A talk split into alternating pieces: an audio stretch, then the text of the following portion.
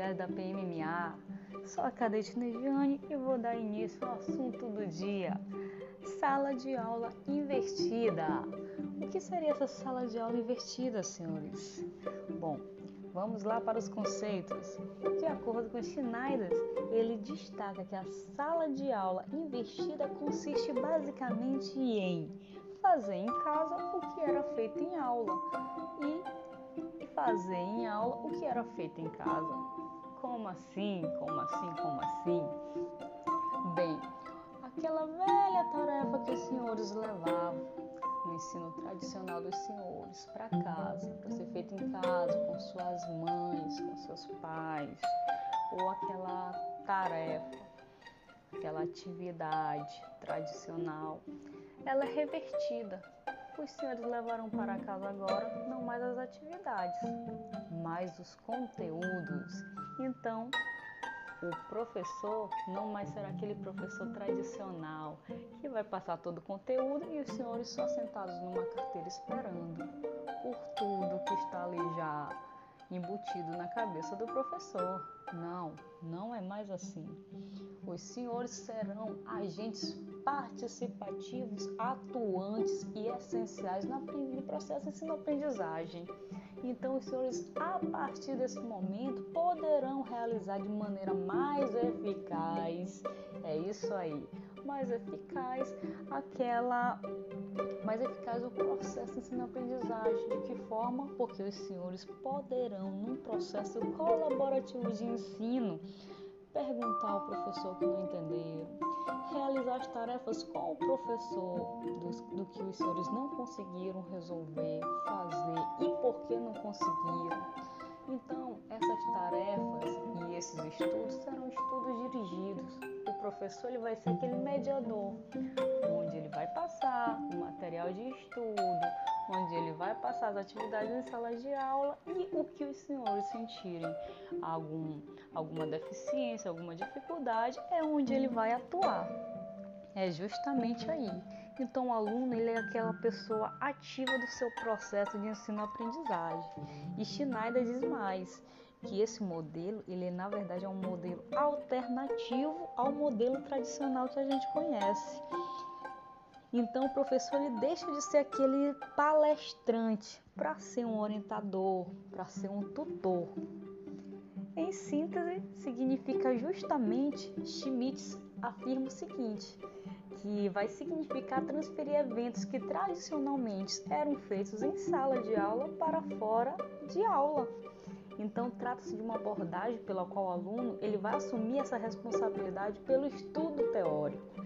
E a aula presencial, é, a aula presencial vai ser, vai ser vista justamente como o momento de colocar em prática aquele estudo teórico que você adquiriu onde? Na sua casa. É isso mesmo. E rodeados por toda essa tecnologia que nós estamos no século XXI, não é mesmo, senhores? Não poderia ser diferente. Inclusive, estamos aqui ó, no podcast tratando com os senhores sobre essa metodologia ativa, sobre justamente essa inversão da sala de aula. Então, os senhores podem ver isso na prática e eu tenho certeza que está sendo muito produtivo. Então, é, esse modelo de inversão da sala de aula não é também um modelo, claro, parado, mas ele é ativo. Como assim? Ele é feito a partir de problematizações, ele é feito a partir de organização de grupos, é feito de forma experimental, é feito também de forma individual, a partir de, da aprendizagem baseada em problemas também. Então ele não é um assunto parado, ele não é uma metodologia parada. O aluno ele é atuante, o aluno ele aprende a partir da prática, do que ele adquiriu por conta própria. Moran destaca que a sala de aula invertida é um dos modelos mais interessantes da atualidade para mesclar tecnologia com metodologia de ensino, pois concentra no virtual o que é informação básica e na sala de aula atividades criativas e supervisionadas. Segundo Bergman e Sainz, afirmam que a abordagem é compatível com a aprendizagem baseada em projetos. É isso aí, meus queridos. Até a próxima!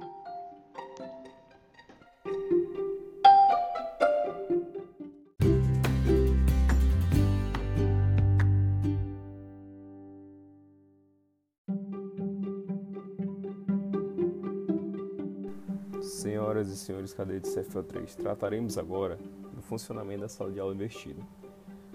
Segundo Schneider, esse funcionamento pode ser dividido em três etapas: transmissão de conhecimento, assimilação do conhecimento e a retenção do conhecimento versus a aprendizagem ativa. Na etapa de transmissão do conhecimento, planejamento das atividades antecedem a aula e para isso o professor ele tem que estar com um planejamento elaborado para se começar a trabalhar. Nisso, nesse planejamento deve ser considerado o reajuste, um ajuste, dependendo da compro comprovação do progresso da turma e também considerar a questão de finalização dos conteúdos com atividades práticas. Pode ser por múltiplos cenários ou um método de problematização que consolide é, o conteúdo da unidade.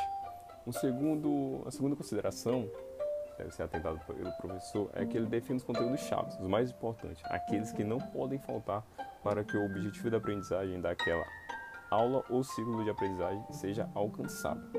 Um terceiro ponto, sintetizar cada um dos conceitos escolhidos, com explicações claras e objetivas, preferencialmente com exemplos que favoreçam e fortaleçam sua compreensão. Um quarto ponto, certificar que todos os materiais estejam disponíveis para os estudantes e que sejam acessados antes de virem para a aula. E sexto e último ponto, apresentar desafios de modo a instigar o estudante a pesquisar em fontes alternativas de conteúdos, que vá um pouco além do material fornecido pelo professor. Vamos para a segunda etapa, que é a assimilação dos conhecimentos. Essa etapa ocorre em sala de aula com a presença da turma e do professor. Nela, o professor deverá avaliar a qualidade e profundidade dos conteúdos e conceitos obtidos pelos estudantes. Isso segundo Lito e Pereira. Conforme Schneider, ele diz que as considerações a serem feitas pelo professor. Devem certificar de que os conteúdos foram acessados e compreendidos pelos estudantes, deve mediar um debate com o objetivo de identificar a leitura dos materiais e também as principais dúvidas resultantes da leitura, utilizar métodos que o auxiliem a medir o nível de compreensão e assimilação dos conteúdos, bem como métodos que permitem uma rápida e efetiva análise dos conhecimentos obtidos, identificação de lacunas, bem como abordagem de trabalhos e recuperação dos conteúdos que não foram suficientemente assimilados. Um terceiro ponto, organizar trabalhos que exijam a aplicação dos conteúdos estudados. Os trabalhos podem ser utilizados para gerar colaborações e debates entre os grupos de trabalho e destes com o professor. Um quarto ponto, deve ser disponibilizado atividades e espaços que permitam a consolidação dos conhecimentos a partir dos conteúdos estudados, explorados e aplicados nas tarefas realizadas anteriormente. E o último ponto dessa etapa, avaliar o grau de aprendizagem dos estudantes para cada conteúdo-chave proposto, considerando o cognitivo, o procedimental, procedimental e o atitudinal. E a última etapa da divisão, segundo Schneider, do, da sala de aula investida, nós temos a retenção do conhecimento versus aprendizagem ativa, em que essa etapa se caracteriza por avaliar o que o aluno aprendeu e absorveu. Está atrelado aos índices de memorização e retenção do conhecimento. É o momento pós-aula e para estabelecer uma relação com o método da sala de aula invertida, usa-se a teoria da pirâmide da aprendizagem de Edgar Dale, né, citado por Little, e relacioná-la com a pesquisa do de Swelson no MIT em 2010. Essa teoria demonstra que as atividades ligadas aos métodos ativos de aprendizagem, que são aquelas que proporcionam análise, criação, avaliação, proteção, projeção, é, quando a gente faz alguma coisa, alguma atividade, fala, escreve, vê e ouve, isso ajuda a reter mais o conhecimento, de 70% a 90%. Então, essas são as fases, as etapas da sala de aula, antes, durante e depois. E espero ter colaborado para o conhecimento dos senhores.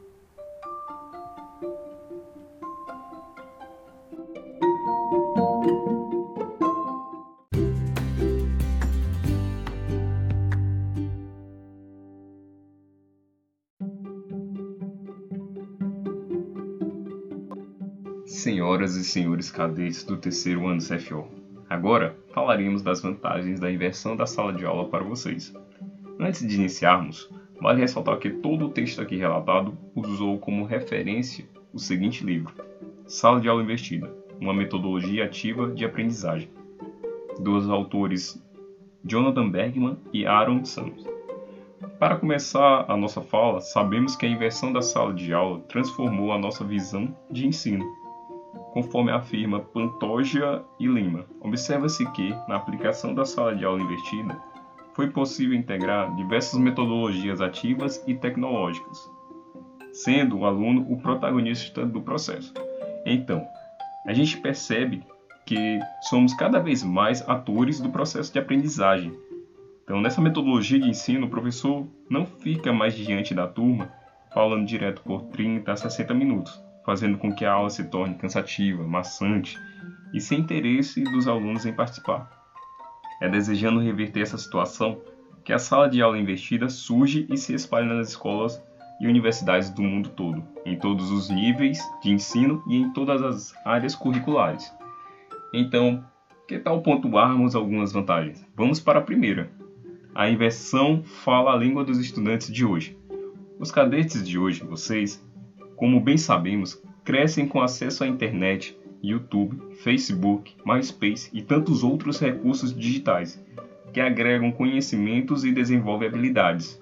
Muitos alunos reclamam sim que ao chegarem na universidade eles têm que se desconectar, e isso de alguma forma já afeta a empolgação nas aulas. Então, é necessário falar a língua deles, é preciso adotar os recursos digitais como auxiliares da aprendizagem ao invés de evitar as ferramentas que somam para o aprendizado. Vamos à segunda vantagem. A inversão ajuda os estudantes ocupados. Esse é um ponto que chama bastante atenção, porque nós sabemos que o dia a dia dos cadetes na academia de polícia é bem sobrecarregado, com um tempo muitas vezes curto para se dedicarem ao estudo. Logo, essa vantagem é uma das, se não a principal para fazer o uso da sala de aula invertido, não concordam? Os conteúdos estão disponíveis na internet, o cadete pode digitar o próprio ritmo de estudo. E algo a se notar, que além dessa flexibilidade, vale ressaltar a valiosa competência proporcionada por essa vantagem para a vida de vocês, que é aprender a gerenciar com eficácia o próprio tempo, qualidade muito importante na atividade policial. Vamos à terceira vantagem, a inversão ajuda os estudantes que enfrentam dificuldades. Antes, no método tradicional, a maior parte da atenção era destinada aos melhores e brilhantes alunos. Nesse contexto, o restante dos alunos ouviu passivamente os colegas mais inquisitivos, mais participativos. Então, diferente do que acontece com a sala de aula invertida, onde o professor passa a aula toda caminhando e atendendo os estudantes com mais dificuldade. Então, assim, a atenção se dirige aos estudantes que solicitam mais ajuda. Quarta e última vantagem, a inversão é uma ótima ferramenta na ausência de professores. Essa vantagem, ela caiu bem para o nosso exemplo atual. Vivemos em uma época de pandemia, com medidas restritivas de convivência. Uma delas é o distanciamento social. Isso afetou seriamente o dia a dia de todas as pessoas das atividades que tiveram adaptações a essa nova realidade. A exemplo da educação, propagou-se o ensino remoto, que inicialmente foi emergencial, no qual os professores tiveram que readequar o planejamento pedagógico. Então, algum tempo se passou, mas ainda convivemos com o estado de pandemia. Diferentemente quando se iniciou a doença, atualmente os professores e alunos estão bem mais preparados para o novo método de ensino-aprendizagem ou seja, não estar presente fisicamente na sala de aula e continuar aprendendo é um ponto bastante significativo e positivo da sala de aula invertida. Então, senhores e senhoras cadetes do terceiro ano do CFO, essas foram algumas considerações a respeito das vantagens da metodologia ativa, a sala de aula invertida.